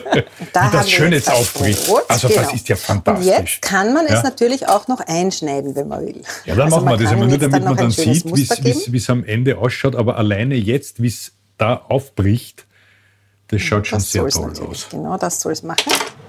Türe Jetzt auf. ziehen wir das auf den Stein drauf Ja. und schieben den Stein wieder hinein und zu. Und so. Und jetzt kommt noch ein Punkt. Jetzt werden wir es beschwaden. Dazu nehme ich einfach ein Beschwaden heißt einfach ein bisschen mit Wasser anspritzen. Genau. Ja. Da gibt es auch verschiedenste Methoden. Ich mache das mit einem, wie nennt man sowas? Sprüh, Sprüherl, Spritzel? Sprühl. Ne- Nennen wir es Sprü- Äh, Sprühflasche, Sprü- Sprühflasche. Wir nennen es. Sprühflasche, Ja. ja, Okay. genau. Ja, pass auf, Und dann verbrenn die kommt nicht. sehr Ja, ja. heiß. Ja, ich mache wieder zu. Düse finden. Als Türlsteher habe ich Talent. Ja, Auf und zu machen kann ich. Sehr langsam mit gearbeitet als Türlsteher, glaube ich. so, bitte So, danke. wir machen auf. Wir spritzen hinein, ihr hört das Zischen Ja. auf, den heiße, das heiße Blech, kommt das Wasser. Also das Brot sollte schon am Anfang vor allem eine feuchte ähm, Atmosphäre haben. So, jetzt machen wir zu. Jetzt machen wir wieder zu. Okay. Wir haben es jetzt bei 250 Grad in den Ofen geschoben. Ähm, die braucht jetzt einmal die ersten 10 Minuten. Also 10 Minuten bleibt jetzt einmal bei 250 Grad drinnen. Und dann werden wir die Temperatur reduzieren auf 200 und werden es fertig backen. Wie lange warten wir da noch? Ja, also bei dem würde ich jetzt sagen, insgesamt circa 45 Minuten. Es schaut aber jetzt schon fertig aus. Es schaut ja großartig aus. Ist noch nicht. Ich würde es noch nicht anschneiden. Und, und wie isst man es dann? Also, äh, also wie man ein Brot isst, weiß ich schon, aber was gibt, man, gibt, was gibt man da drauf? Ähm, probierst du zuerst einmal so oder, oder streicht man Also dann ich eine bin die zarte klassische? Butter, Butterverkosterin. Ich meine, wenn man jetzt Brot wirklich verkostet, dann verkostet man es pur. Pur, Dann schneidet ja, man es ja, auf und ja. riecht und schaut und schaut sich die Krume an, wie die Porung ist und verkostet eben, wie viel Salz und wie viel Säure und so weiter. Aber ich esse ein Brot wirklich am liebsten mit Butter. Also vor allem im, im, im Herbst ist für mich, meine Tochter hat, habe ich unlängst wir darüber gesprochen, über Lieblingsspeisen und dann hat sie mich angeschaut und hat gesagt, deine ist Butterbrot mit Apfel, oder? und das ist nicht ganz unrichtig, weil ich mag das sehr. Also gerade im Herbst, wir haben auch viele Apfelbäume im Waldviertel da bei unserem Haus vor der Tür, so Streuobstwiesen. Und das ist wirklich einfach super, wenn man da rausgeht in der Früh und es ist kühl und du hebst den Apfel aus dem Gras, aus dem Kalten auf, trägst ihn einem- ja, hinein und ja. isst es dann zu einem Butterbrot. Das ist perfekt. Nein, ich mag das ins irrsinnig gern so, so puristisch essen. Ich finde, das ist auch, wenn man macht diese Diskussion oft über den Wert des Brotes. Ne? Es gibt natürlich tolle Bäcker, die für ihr Brot auch Geld verlangen. Ne? Und es ist aber auch schon so. Erstens einmal ist es natürlich eine lange Zeit, die das braucht, wie das reift, die, das Handwerk, das man können muss. All das ist ja natürlich auch quasi in dem Preis enthalten. Und letztendlich, du isst ja von dem Brot, du isst es ja wirklich vom Anfang bis zum Schluss. Ja. Also es ist sicher ein Lebensmittel, das man dann auch so schätzt, dass man es nicht einfach entsorgt, was wir ja sowieso nicht sollten, weil Hat nicht jeder ein Pferd zu Hause? Genau. Wir haben einen Hund, der kriegt auch trockenes Brot. Kein Scherz. Der kriegt zum Frühstück ein kleines Stück trockenes Brot.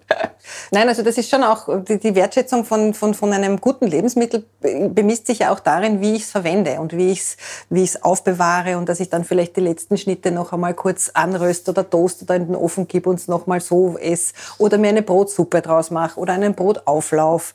Wenn das ein gutes Brot ist, kannst du ja wirklich das einfach aufbrauchen bis zum Schluss. Und das war jetzt aber ein gutes Stichwort, wie ich es aufbewahre. Wie bewahre Mhm. ich es auf?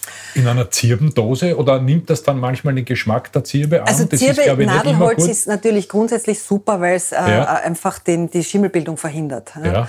Ähm, Wenn es ausraucht, so quasi, glaube ich, geht's ganz gut. Aber ich bewahre es auf in einem, meistens in einem Papier und dann in einem, einfach in einem Leinen- oder Baumwollsackerl. Also das funktioniert Das super. hat meine Großmutter auch immer so gemacht. Ja. Die hat einfach Man kann auch, es gibt gehabt. auch ja. Dosen, also diese ganzen innen glasierten Dosen, Brotdosen, Ja. die sind auch super. Die haben meistens auch kleine Löcher und das ist innen glasiert und hat aber trotzdem einen Mhm. das, ist so, Luftzug. das ist so glasiert. Also Steingut, Steingut, Ton, was auch okay, immer. Ja, Ja, ja. Mhm. Aber wie gesagt, das tut ein Leinen- oder Baumwollsackerl absolut. Und äh, gerade Brot, Sauerteigbrot, das kannst wirklich eine Woche lang essen. Das erhält die Frische. Das ist ja der ganze Zweck, also das ist ja der Effekt, der Zweck nicht. Aber der Effekt dieses Sauerteigs, dass das Brot eben seine lange Frischhaltung hat. Du kannst natürlich dann auch noch andere Bäckertechniken da ähm, anwenden, um noch mehr Wasser so quasi in den Teig zu bringen. Man kann es zweimal backen oder so. auch nicht? das oder? ist eine Möglichkeit, ja. Ja. Ähm, also das Zweimalbacken hat vor allem den Effekt, dass du ein sehr knuspriges Brot kriegst, das aber nicht eine sehr dicke Kruste hat. Mhm. Also es gibt äh, wirklich, die, die, das wird nicht quasi aufgebacken, sondern echt ein zweites Mal gebacken. Da geht man dann bis zu einer Kerntemperatur von circa 85 Grad. Und damit hast du das Wasser, das quasi im Leib drinnen schon eingeschlossen ist von der Kruste, noch einmal besser verteilt so quasi. Ja? Mhm. Und du hast damit ein noch saftigeres Brot mit einer noch knusprigeren, aber dünnen Kruste. Weil sonst, wenn du die Kruste sehr knusprig haben willst und das einfach lang bäckst, kann das sein, dass die ein bisschen dicker wird. Und das sind wir heute einfach nicht mehr gewöhnt. Früher ja, war das ja, ganz normal. Zum Wasser, das im Teig wollte ich noch sagen, es gibt dann auch noch so verschiedene andere Techniken, mit denen man das erreicht, indem man andere Vorteige auch noch macht. Zum Beispiel ein sogenanntes Brühstück oder Kochstück oder Quellstück. Das sind einfach ähm, Sachen, wo du Mehl oder Körner oder Flocken einfach mit dem Wasser schon eine Zeit lang vorher übergießt, entweder mit einem Kräuten, dann ist es ein Quellstück, oder du machst das mit heißem, dann ist es ein Brühstück und dann kochst du das wie ein Brandteig, dann nennt man es Kochstück. Und das bewirkt auch, dass da halt verschiedene Prozesse ablaufen, wo das Brot dann saftiger wird. Also mhm. das machen wir auch hier und da und das funktioniert. Das ist im Prinzip derselbe Aufwand, wenn du den Sauerteig ansetzt. Also ich habe zum Beispiel ein Lieblingsbrot für uns, das ich für uns zu Hause immer mache. Das besteht aus Roggen, also einem Vollkornroggen, aus einer alten Hofsorte, aus Emma und aus Einkorn. Und da mache ich eben dann ein Brühstück und das setze ich gleichzeitig mit dem Sauerteig an, am Abend quasi, oder je nachdem, wann ich es halt haben will, das Brot, zwölf Stunden vorher, und lasse das dann einfach auch stehen und dann kommt es mit in den Teig. Da kommt so brühend heißes Wasser drüber. Da kommt genau, okay. da hat man eine gewisse Menge Mehl oder man kann es auch mit Haferflocken machen oder so und da kommt das kochend heiße Wasser drüber und das lässt man dann stehen, bis es halt auch ein paar Stunden abgekühlt ist oder du kannst es auch über Nacht stehen lassen. Und wenn ich jetzt da so in den Ofen reinschaue, also das Brot nimmt ja jetzt wirklich schon ähm, Formen an, die es schaut wirklich schon aus, als könnte man es essen. Kann man zu dem Zeitpunkt jetzt noch was falsch machen? Also man kann es ja. zu früh rausnehmen, da kannst du aber einfach über die Kerntemperaturmessung, wie wir zuerst eh schon gesprochen mhm. haben, feststellen, ob es schon durch ist. Ansonsten ähm, verbrennen kann man es lassen, ja. ja, genau. Also da ist wieder der, der das Brot rausnimmt, wichtig. Schneidet man das Brot dann sofort an, wenn man es rausnimmt, oder lasst man es dann auch noch eine Zeit rasten? Na, man man soll es unbedingt auskühlen lassen, weil sonst ja. kannst du es nicht schön aufschneiden, sonst wird das so, klebt es so und wird das so krümelig. Das wäre einfach schade. Also ich würde es immer auskühlen lassen und dann aber natürlich schon so warm oder frisch ist es halt einfach am besten natürlich. Ja. Und früher wurde ja frisches Brot gar nicht gegessen, weil davon kannst du Unmengen verdrücken, ja. sondern es wurde erst gegessen, wenn es wirklich wieder ein bisschen älter Das bereitet war. aber dann vielleicht doch ein bisschen Darmprobleme, oder? Oder das ganz frische? das ganz frische, heiße Brot. Ja, das, da gehen die Meinungen auseinander. Also wie gesagt, ich, mein Mann, der ist wirklich auch sehr empfindlich, was die Sachen betrifft. Der vertagt einzelne Getreidesorten auch nicht. Aber dieses Roggenweizen-Mischbrot, das kann er auch, wenn es wirklich frisch ist, aus dem Ofen quasi essen. Und ich hoffe, ja, das dass ich wahnsinnig das, gern. Das jetzt, ich habe das einzige Problem, das ich jetzt noch habe in dieser, in dieser ganzen Geschichte und bei dieser Prozedur ist, ich habe keine Geduld. Die Brozedur, auch ein schöner Name. Ja, das fällt mir jetzt ja Brozedur. Das habe ich aber unabsichtlich gesagt. Da bist du drauf gekommen. Nicht? Aber wenn ich da so reinschaue, es schaut jetzt so gut aus, jetzt wird es jetzt wird's schwierig. Jetzt muss ich an mich halten. Jetzt kannst du dann zum Beispiel jetzt. die Küche zusammenräumen. Das ist ein echt Das wäre eine, eine Weg, wahnsinnig um gute Idee. Das aber, weiß ich nicht, da muss ich noch ein bisschen abwarten. Schau, da haben wir da das ja doch noch Ich nehme es einmal gleich. Ja. Wir nehmen jetzt das Besel, also wir, ich nehme das. Ja. Weil Kann du man hast gleich einmal das Mehl, das wir da so schön am Boden die anderen, haben. Die anderen Sachen souverän gemacht. Jetzt muss ich in die Knie gehen. Es ist alles nicht so einfach. So. Vorsichtig aufstehen, gell, damit das mit ja, dem Bandscheiben alles gut bleibt. Ich, ich gehe auch vor dir und deinem Können in die Knie. Na schau, wie schön, ja, das so habe ich doch gern. Haben wir das jetzt ganz toll gemacht. Boden ist einigermaßen sauber. Und schon wieder ein paar Minuten vergangen, ne? Was trinkt man denn jetzt zum Brot? Brot und Wasser? Aber wie, wie, wie, wie, macht man Frage. das? Also ich meine, was natürlich zum Brot immer gut passt oder nach einem langen Backtag gut passt, ist ein schönes, kühles Bier. Ja. Weil das ja auch irgendwie verwandt ist, von seinen Inhaltsstoffen her. Ich meine, auch gut ist ein Most dazu, jetzt zum Beispiel im Herbst. Ein, kann durchaus auch ein unvergorener, ein süßer sein, aber halt jetzt ein so Most-Sturm, die Geschichte, ja, das, ist auch für, das, das, für die Verdauung ja, ganz, ganz großartig. großartig. Ja. Na gut, dann trinken wir jetzt einen Schluck Bier, da freue ich mich sehr drauf, aber bei der Gelegenheit schauen wir auch gleich in unser neues Servus-Magazin. Da gibt es ja eine wunderschöne Brotgeschichte auch von dir. Ja, Was sehr gerne. hast du denn da gemacht? Da war ich eine Bäuerin im Waldviertel besuchen, mit der ich auch Kurse mache. Und das ist die Beate, Beate Brenner, die äh, wirklich einen tollen Biohof dort oben auch betreiben, auch Urgetreidesorten anbauen, Waldstaude, immer Einkorn. Und, ähm, blättern wir mal das so. Ja, schau, das siehst du schon. Da ist es. Wunderschön. Genau. Großartige Geschichte. Die Beate und der Walter Brenner Fotos sind das. Auch, ja? Und ähm, ja, die haben auch selber verschiedene Mühlen, weil wir gerade beim Thema Mahlen waren, wo, wie sie das Getreide mahlen. Äh, sowohl äh, eine große Osteroler Steinmühle, mhm. die jetzt ganz neu gebaut wurde auch. Und die Beate hat eine eigene Backstube. Das ist wirklich bei ihr so gewachsen. Sie hat, sie hat angefangen mit äh, ein paar Broten für die Familie und mittlerweile macht sie pro Wochenende tatsächlich an die 300 Brote für ihre Stammkundschaft dort in der Gegend und ist jetzt, hat uns eben auch ja. ihre tollsten ja. Rezepte da zur Verfügung gestellt, wo sie mit den alten Genau, die Rezepte sind auch dabei schmeckt auch. Sehr schön. Prost. So in einer heißen Backstube ist ein Schluck Bier nicht schlecht, oder? Ja, genau. So ist es. Halt. Prost. So, jetzt drehen so, wir mal den Ofen zurück. Ja, damit okay? es nicht zu heiß wird, drehen wir das genau. zurück. Aber du siehst, das ist jetzt schon jetzt wirklich schön ausgehoben, aufgehoben, also schön in die Höhe gegangen. Ja, ein Kunstwerk. Jetzt kommt das mit dem Dampf. Achtung, Vorsicht, ah, heiß. Okay. Lass mal ein bisschen den Dampf heraus. Siehst du? Ah, da kommt aber wirklich eine ganz schöne Wolke raus. Ja? ja, es ist natürlich auch die Feuchtigkeit aus dem Brot selber, die da drinnen mhm. sich halt sammelt. Wenn man jetzt einen sehr kleinen Backraum hat und viele Brote drinnen, dann brauchst du auch gar nicht beschwaden, weil das die Feuchtigkeit vom Brot sozusagen automatisch macht. Das Beschwaden hat übrigens den Sinn, dass die, die Kruste relativ elastisch bleibt, dass das also aufgehen kann, ohne dass es halt jetzt das total ist, das reißt. Ist total Aber es reißt eh schön auf.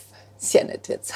Ja, ich finde Brotfernsehen ist großartig, oder? Ja. Wir machen das auch in den Kursen immer. Es wird immer viel Brot ferngesehen.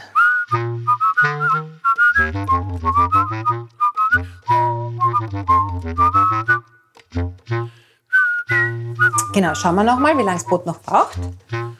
Na, zehn Minuten haben wir noch. Zehn Minuten. Es schaut aber jetzt schon fast fertig aus. Es ist so richtig knusprig braun, oben mit einer weißen Mehlschichte, es bricht auf und äh, der Wasserspiegel in meinem Mund steigt, wenn ich da hinschaue. Ja, es riecht auch schon so gut. Das, ist, das ah. Brotbacken ist schon wirklich, allein das, das, das dieser was, Geruch ja. ist so mhm. was Feines. Jetzt ich mich aber schon drauf, wenn wir das aufschneiden.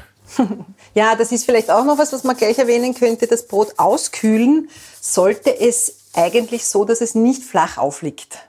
Also mhm. irgendwo, wo es ein bisschen Luft von unten kriegt, sonst fängt es zum Schwitzen an. Man kann es auch verkehrt auf ein Simpel drauflegen zum Beispiel. Mhm. Ich habe so einen Rost, ähm, wo ich es drauflege, wo wirklich halt dann ein Holzrost, wo es von unten Luft kriegt. Aha. Aber man kann es auch auf ein umgedrehtes Blech oder irgendwas legen, wo es halt einfach nicht flach aufliegt. Und auch nicht zudecken, also einfach auskühlen lassen. Und dann warte ich noch einmal zehn Minuten. Je nach Jahreszeit. Ja, ich glaube, jetzt werden wir unser Brot einmal anschauen, wie es uns gefällt. Ja. Magst du Jetzt kommt der große? Moment. Schau, jetzt werden wir mal den Ofen aufmachen. Ofen Und aufmachen bin ich zuständig. Genau, das ist der Job. Vorsicht, vielleicht ist immer noch was. Ja. Und jetzt können wir hier mit dem Bratenthermometer diesen machen. Wenn tut er nicht. Ich bemühe mich. Ich bemühe mich, es heute ja. unfallfrei zu gestalten. Na, das schaut doch schon sehr gut aus. Wir haben 95 Grad, 96. Perfekt. Ich würde sagen, wir tun es raus. Ja, gut. Es riecht gut. Es schaut gut aus. Und das Zweite, und ich möchte das jetzt schon erwähnen, mein Brot. Da werden wir jetzt die schaut, klassische Schaut schön aus. Es ist, Methode machen. Schau mal. Es ist so grandios geworden. Na schau, das freut mich, wenn es dir gefällt. Und zwar ja, du greifst es jetzt doch mit der Hand an, ja? Naja, so kurz geht es schon. Also allzu lang. Wir machen die Ofentür auf und drehen den Ofen ab und lassen den Stein langsam abkühlen. Gut. Und jetzt können wir hier noch die klassische Methode machen, um zu schauen, ja. ob dein Brot auch gut durchgebacken ist. Magst du mit den Fingerknöcheln drauf Ja, natürlich. Herein. Es klingt. Es klingt perfekt. Es klingt also perfekt. das ist es. Das ist auch der Moment, wo unser Hund dann immer bellt. Aha, weil der das Brot auch liebt. Nein, weil er glaubt, das kommt ja. Also, es schaut so großartig aus. Es riecht gut. Ich habe zugegebenermaßen von der Kruste schon ein bisschen probiert. Mhm. Und auch das schmeckt toll. Und am liebsten würde ich es anschneiden, aber dürfen wir noch nicht. Jetzt müssen wir noch ein bisschen, ja. Ja. bisschen rasten noch. Ich werde jetzt eines machen, ich werde da hinten jetzt auch drei Kreuze drauf machen. Bitte, Weil so das ist jetzt ein Ritual, das dem Brot entspricht. Das würde ich bei einem Industriebrot nicht machen, aber da finde ich es jetzt angebracht und gar nicht unpassend. So. Das habe ich jetzt gemacht. Jetzt lege ich das da her. Darf ich es aufschneiden? Oder Na, magst bitte, unbedingt. Frage jetzt, wo schneidet man es auf? In der Mitte oder das kommt drauf an. Also wenn du jetzt sagst zum Beispiel, ich mache manchmal so, dass ich die Hälfte von einem Brot Tiefkühl noch, dann tue dann schneide ich es natürlich in der Mitte durch. Mhm. Aber an und für sich Brot würde ich einfach ganz am Anfang ein Scherzal runterschneiden. Scherzal ist ja bekanntlich eins der besten. Ja, das, ah, das, ah, wie gut das klingt. Finger verbrennen wir noch ein bisschen, aber es ist eh schon gut ausgekühlt. Na, ist das also, das gibt's ja nicht. Das darf nicht wahr sein. Liebe Elisabeth, herzlichen Dank. Na, bitte gerne. Liebe Zuhörerinnen und Zuhörer, ich kann nur empfehlen, alle Bücher von der Elisabeth Ruxer zu kaufen, ihren Kurs zu besuchen und überhaupt all die Dinge, die sie da uns vorzeigt. Ich schneide jetzt gleich noch eine zweite Scheibe herunter. Im all nächsten Leben heiraten wir dann Harald Ja, genau, okay. das machen wir unbedingt. Das ist ja, da habe ich dann immer gutes Brot zu Hause.